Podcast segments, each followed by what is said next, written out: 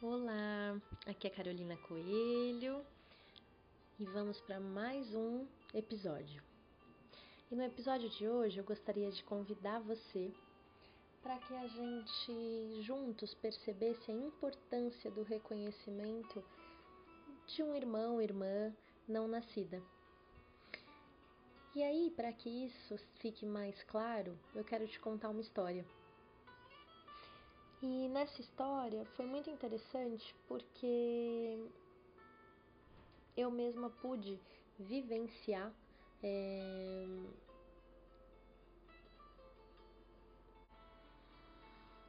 o início é, e o final do que a cliente trouxe para a gente na sessão. Então, como que foi? Essa pessoa ela se queixava profundamente de uma compulsão alimentar, onde ela sentia que parecia que não tinha fim o estômago dela. E isso foi muito interessante porque, como todo mundo que acompanha é, já o tratamento ou sabe um pouco mais do, do método que eu trabalho, sabe que às vezes nem tudo que a gente quer aparece na primeira sessão, e sim aquilo que a gente precisa. E aí, isso já era uma queixa muito muito grande desde a primeira sessão dela, até que na mais ou menos na quinta, sexta, não me recordo ao certo, é, quando nós colocamos é, uns bonequinhos para que re representasse a compulsão, ela percebeu uma conexão profunda com um bonequinho não nascido, falecido. E aí eu questionei se a mãe dela, o pai dela tinha perdido um irmão. E ela disse que não. E aí, quando a gente olhou mais um pouquinho e eu insisti um pouquinho na pergunta, ela se lembrou que o pai dela tinha tido um aborto antes de conhecer a mãe. E aí ela estava profundamente ligada a, a esse irmão não nascido que vinha do, do último relacionamento do pai antes da mãe. E aí, quando ela, nós fizemos toda a elaboração da sessão para a imagem de cura, onde ela acolhia esse irmão e percebia a importância dele no sistema, porque mesmo sendo de mães diferentes, os irmãos eles fazem parte, todos. E aquilo no começo foi até um pouco difícil é, de, de ser sentido e percebido é, por ela, até pela por uma sensação quase de além de não conhecer e de não ser da mãe dela e de não ser sabido de uma forma muito aberta, aquilo soa meio estranho para ela. Mas ela se emocionou profundamente quando quando se conectou com esse irmão. E aí ela foi para casa.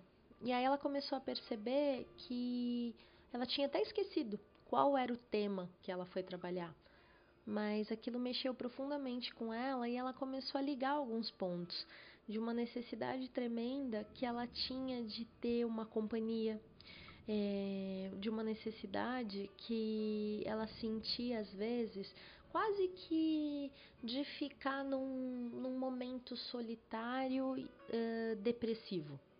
Então, quando ela se encontrava sozinha, ela às vezes sentia uma profunda é, uma profunda sensação meio uma, é, se sentia deprimida mesmo e, e ela até sentia ela relatava que às vezes sentia um pouco até parecia que até de prazer em ficar um pouco triste e, e aquilo logo ela percebia que não era, não era saudável e não era é, prático, porque se ela assim, se ela ficasse triste, e aquilo só ia piorar, né? Como todo mundo já conhece que tudo que a gente foca cresce. E aí ela começou a juntar várias questões e várias relações, é, inclusive com um ex-namorado que era um irmão para ela e que ela tinha namorado 14 anos e ela percebeu que na verdade os dois eram praticamente irmãos. E quando eles terminaram, ela terminou, ela sentiu muito a ausência dele como fosse uma perda de um irmão. E aí, no momento que tudo isso foi trabalhado, parece que ela disse que sentiu um alívio e começou a juntar tudo e tudo começou a fazer sentido na vida dela.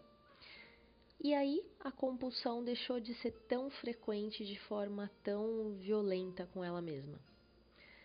E aí, o que, que a gente vê de forma corriqueira e geral, como sempre todo mundo sabe, cada caso um caso, é que o que tem se observado é que os irmãos que ficam, os irmãos nascidos e os irmãos sobreviventes, né, eles muitas vezes ficam com uma certa consciência pesada, uma sensação de não merecimento, não merecimento uma sensação de que precisam dividir é, as coisas, uma sensação de, de que parece que quando recebem algo precisam passar para frente, né? elas não podem ficar com aquilo pra, só para elas.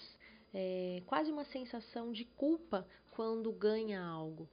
É, e tudo isso muitas vezes é explicado ao acolher e ao entender que esse irmão tudo que ele quer é um espaço no seu coração e quer que você siga e aproveite aquilo que ele não pôde aproveitar, né? E que por honra e gratidão e trazendo com muita alegria essa pessoa para o seu coração, para que você viva de uma forma mais leve.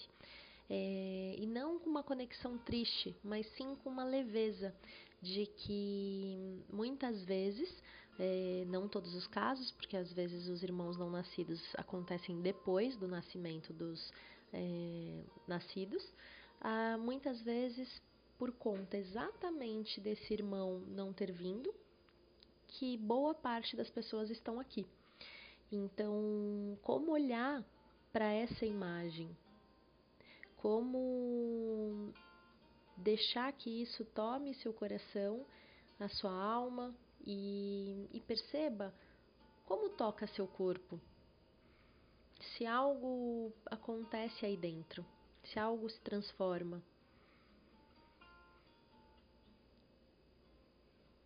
E deixa que isso ganhe espaço, expanda no seu coração.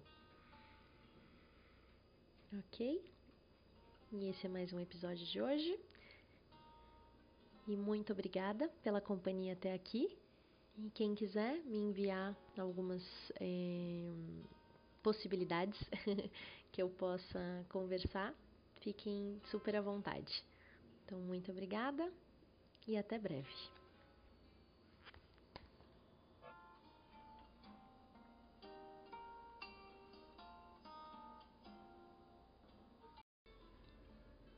Olá pessoal, aqui é Carolina Coelho da gestão transpessoal sistêmica. Eu vim aqui para o nosso próximo episódio. E no episódio de hoje, o convite é falar sobre ansiedade, angústia. E aqui venho algumas dúvidas que surgem com, em relação a esse sintoma, né? Eu vou contar um caso para vocês para tentar elaborar de alguma maneira e perceber junto com vocês se algo nos toca nessa história. Então, é, existe um, uma pessoa que veio aqui nos atendimentos e aí o que foi mostrado é que a ansiedade dela, quando a gente colocou o, o boneco que representava a ansiedade, quando esse bonequinho olhava para ela, é, ela começava a sentir uma pressão no peito. E ao mesmo tempo, eu perguntava para ela: esse representante da ansiedade é maior ou menor que você? E ela percebia que era muito maior, como fosse algo que ela não pudesse aguentar. E aí, trabalhando todo, todo, todo o conflito até chegar na raiz, a gente percebeu que uma das leis sistêmicas que ela é, estava, estava, estava em desordem era a hierarquia, onde na verdade quem ela estava tentando é, ajudar de uma forma um pouco excessiva era a mãe dela. E quando ela tentava ajudar essa mãe, o corpo reagia de uma forma sintomática com ansiedade e com um tremendo vazio no coração. É, na verdade, mais do que um vazio, um tremendo sufoco. E aí ela dizia que essa ansiedade vinha com um pouco de falta de ar, com uma pressão no peito e como tivesse às vezes algo uh, em cima pressionando o coração dela. E aí, quando a gente foi conversando, trazendo a imagem de cura, ela foi percebendo que a mãe ela era autossuficiente e que não adianta ela tentar carregar as questões emocionais, é, as questões psicológicas ou até achar que a mãe precisa excessivamente dela. Quando ela se colocava nesse lugar maior como cuidadora da mãe de uma forma bem patológica, isso acabava que indo diretamente para o corpo dela. Então, quantas vezes, aqui é esse exemplo é, prático, né? É para mostrar quantas vezes é, será que a gente sai do nosso lugar tentando salvar, ajudar de forma excessiva as pessoas. E aí isso fica quase que perigoso, principalmente se isso acontece com pessoas da nossa família que vieram antes porque aí é uma desordem realmente sistêmica da, em relação à hierarquia. E aí o Bert Hellinger mostra nos seus estudos o quanto isso realmente desorganiza a nossa vida.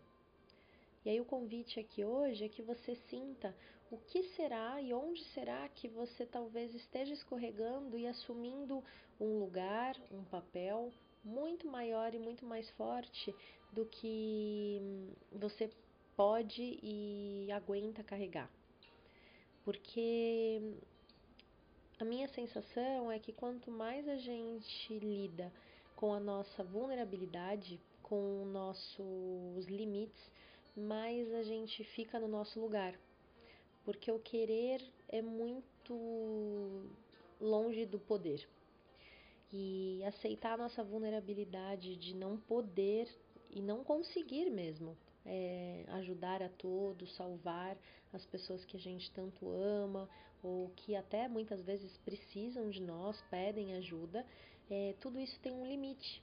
E observar qual que é o limite seu nessa ajuda, o qual que é o limite é, do seu corpo nessa história, qual que é o limite onde tem onde começa a sua vida e, e começa do outro e onde vocês se encontram como uma cura em conjunto, só que onde só aquela pessoa pode sair daquele lugar. E que, felizmente ou infelizmente, como cada um quiser nomear, não cabe, com certeza não cabe a, a ninguém tirar aquela pessoa do lugar a não ser ela. Ok? Então, boa reflexão, grata pela companhia e até breve.